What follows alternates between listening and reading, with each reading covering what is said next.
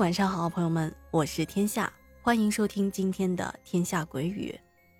今天呢，给大家带来的这个是一个小故事，不是很长，但是呢，这故事的内容啊，听起来却特别的令人觉得不可思议。这个故事呢，也是如今天标题所说的啊，到底是谁拍了表哥的肩膀？好的，那话不多说，马上开始我们今天的故事。这个故事呢，是来自咱们家的听友雪花偏落提供的，在这里呢，先感谢这位雪花小姐姐。雪花说啊，这件事情呢，是当年在我小的时候听我的表哥说的。我这表哥呢，是大姨的儿子，比我大两岁。虽说啊，在那个年代呢，都是独生子女，大家年龄呢也比较小。但是当时的他就已经很有当哥哥的风范了，基本上呢，什么事情都让着我。但是唯一让我耿耿于怀的就是，他不舍得把他新买的泰罗奥特曼借我玩他没想到啊，就这件事情我还能记到现在哈。他说啊，由于我家和大姨家就在上下楼，我经常啊是去他家玩的。我表哥家呢有一个特别吸引我的地方，在表哥书房的书柜里，一大排都是各种漫画书。我妈不是不让我看什么漫画书、买漫画书嘛，说影响学习。大姨呀，她也控制表哥买这些东西，而且他是从源头上控制，就是不给他太多的零花钱。要买什么东西啊，都得提前的报备说清楚。比如说，买一支圆珠笔五毛钱吧，一本写作文的三百格五毛钱吧，啊，就是得详详细细的说清楚。但是上有政策，下有对策啊。表哥这个人呢，有一些小机灵，他有他来钱的路子。而每当我想去看漫画书的时候啊。我可以去大姨家，躲在表哥的房间里，跟他一起看哆啦 A 梦啦，还有那个女孩子不太爱看什么七龙珠，我记得他家的七龙珠还挺多的。然后不上学的时候，我们经常一看就是一个下午，直到大人们喊我们吃饭，我才恋恋不舍的出去房间吃饭的。发生事情的这一年呢，当时。我上五年级。有一天呢，我跟往常一样到楼下找表哥。见面之后，我却发现今天表哥啊怪怪的，他一直没什么笑容。因为每次啊，只要我到他家，他都会说：“哎，妹妹你来了，来来来，哥哥给你看个好玩的东西。”又或者会说：“你看，今天啊，我妈呀又给我做什么好吃的，我给你拿过去吃啊。”但是今天呢，就好像不太开心。包括我俩在那个客厅玩斗兽棋的时候，他总是注意力不集中。我下了一步棋吧，等了半天，他还没下。一看呢，他好像支棱着脑袋在想什么事情。直到我叫他，他才回过神。我我最讨厌就是我玩的时候。你不专心的跟我玩，那还玩个什么劲儿啊？于是当时我就有一些生气了。我说：“你要是不想玩，咱就不玩这个了。”表哥看了看我，似乎发现我已经有情绪，就说：“那走吧，咱们要不就去房间看书吧。”于是我就跟着表哥进了他的房间。进去之后，他神秘兮兮的往房间门一关，我还以为他要给我看什么秘密啊、小宝藏之类的。结果，他欲言又止的看着我，看了看，接着拉了一把椅子过来，让我坐下。怎么了吗，哥？我我跟你说个事儿啊。啊，什么事情啊？好玩的事情吗？哎呀，不是，我我说了之后，哎呀，这件事情，我我我感觉有点奇怪。奇怪，你相不相信这世界上有鬼啊？嗨，怎么可能有鬼嘛？我爸说，什么鬼呀、怪呀，全都是大人瞎编骗小孩的。哎，你看吧，我也觉得我说的你不相信。怎么了，哥？你你遇见鬼了？嘘。别那么大声，好不好？我我感觉可能真的是遇到鬼了。接着，我哥讲述了他昨天晚上遇到的这件事儿。当时我表哥正在上初一，那天晚上啊，他在班主任家补习完数学之后，大概是八点半左右，自己放学回到的家里。在表哥上三年级的时候，家里人就开始让他自己的上下学了，因为学校离家比较近，十分钟的路程。但是班主任家呢，离他家稍微远了一些，而且啊，从班主任的家里回自己的家是要经过一条小巷的。这条小巷子啊，是两排自建房中间的那条走道，不宽。也就是能够走个自行车和摩托车之类的，也就是说，从这条巷子经过的时候，会路过巷子的好几户住户。嗯，算下来啊，大概是七八户人家吧。每户住户的门口啊，都安装着一个照明的小灯，不是特别的亮堂，但是基本上呢，这条巷子也不会太黑。再加上啊，夏天的时候。很多人家呢会在门口纳凉啊、聊天所以啊，表哥昨天晚上啊和平时是一样的，打算穿过这条巷子，只要穿过去，再拐个弯，走不远就可以到家了。他说：“我一开始走的时候啊，巷子开头的那三四户人家都亮着灯，但是今天呢，确实没有遇到。”有什么街坊啊、邻居在聊天？他只顾着埋头一直往里面走，他就发现巷子的深处是越走越黑。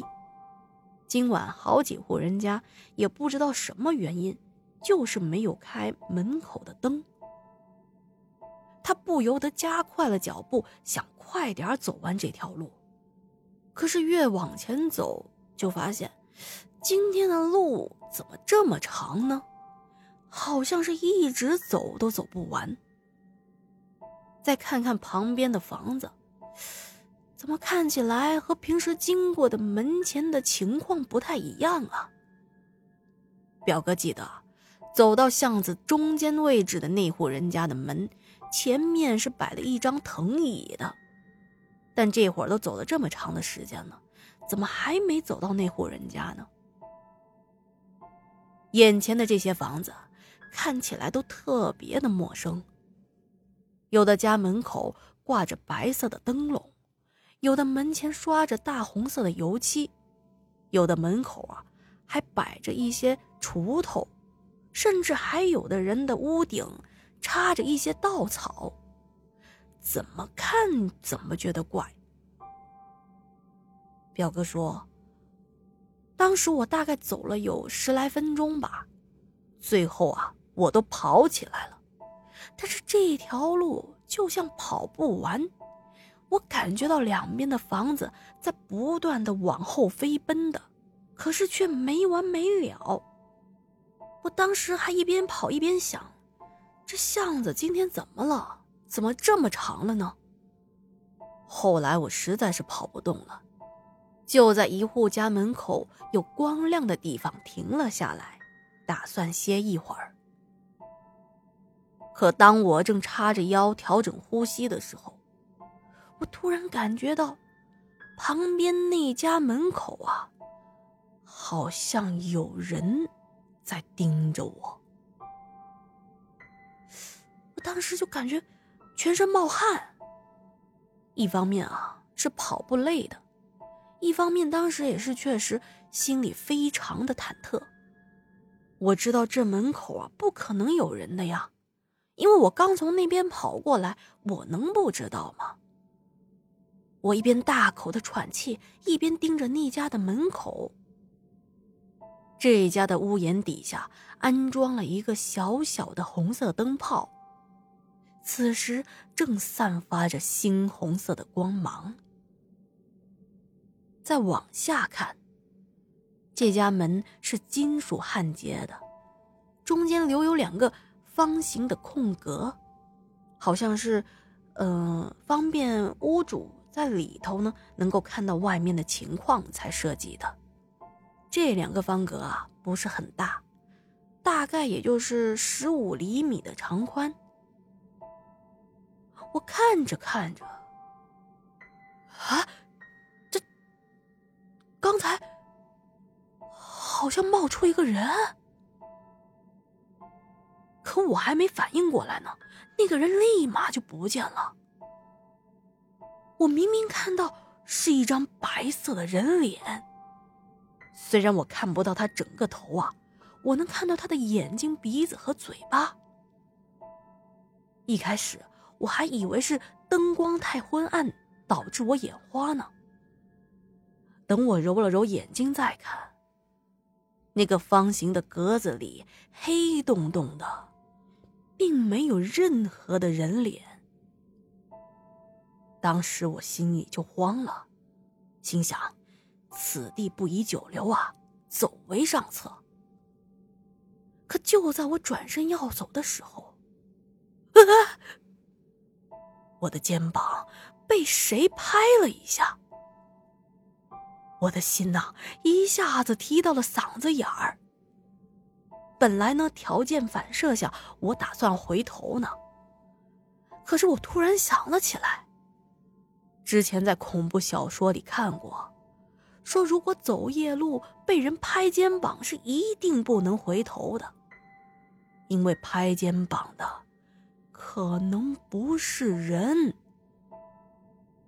我撒开腿就跑啊！我管你是谁呢？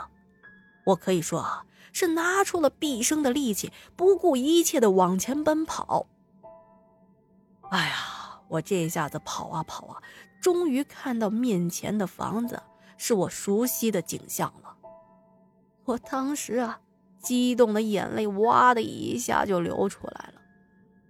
真的，我不怕你笑，我感觉我得救了呀。表哥说到这里的时候，眼眶整个都红了，可见那时候他遇到了多么大的惊吓。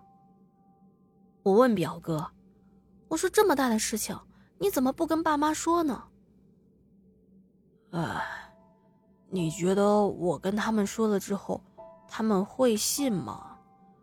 他们会不会以为我在编故事啊？我知道，表哥之所以不敢和他的爸妈说，是因为啊，他之前为了套零花钱，编过了不少的谎话，导致他的父母啊对他。说的那些内容都有一些起疑心，不怎么信任他。但是在我的鼓励下呀，他还是在我们跟大人吃饭的时候，把这件事情说了出来。当时啊，我妈和大姨他们都很惊讶，看着表哥害怕的样子呢，也不像是说假话。看着这表哥啊，吓得脸色都有一些苍白。他妈呢？在我妈在场的情况下，也不好就是表现出对他特别不信任的样子，只是对表哥说啊，啊，那咱以后啊就不要走那条巷子了。从那天以后啊，只要是晚上放学的晚了，大姨都会去接表哥。也就是说，自从那件事之后啊，他也没再遇到什么奇怪的事情了。雪花说啊。嗯，我回忆起表哥这件事情之后，我跟他也讨论过，说你当年遇到的这件事情，是不是传说中的鬼打墙啊？那至于是什么原因导致的，表哥不知道，我也不清楚。但是表哥说啊，哎，不是说不做亏心事不怕鬼敲门吗？我那时候唯一做的亏心事就是骗了父母，多要了一些零花钱，比如说。老师说交辅导资料的费用是二十，到我的嘴里就变成了四十。这件事情啊，可能是老天对我的惩罚吧。后来啊，表哥呢，他说他再也没有欺骗他的父母了，他现在呀，也跟我一样平平安安的长大了。好啦，今天的故事啊，就说到这里了，感谢您的收听。嗯，然后如果有什么话想对天下说的话，欢迎在节目的下方留言给我。然后依旧是要拜托大家，喜欢天下讲故事，千万一定要帮我多打 call，然后点亮右下角的小爱心，然后帮我推荐推荐。好的，那今天节目就到这里了，天下故事天下说，我们明天晚上不见不散。祝您好梦，晚安。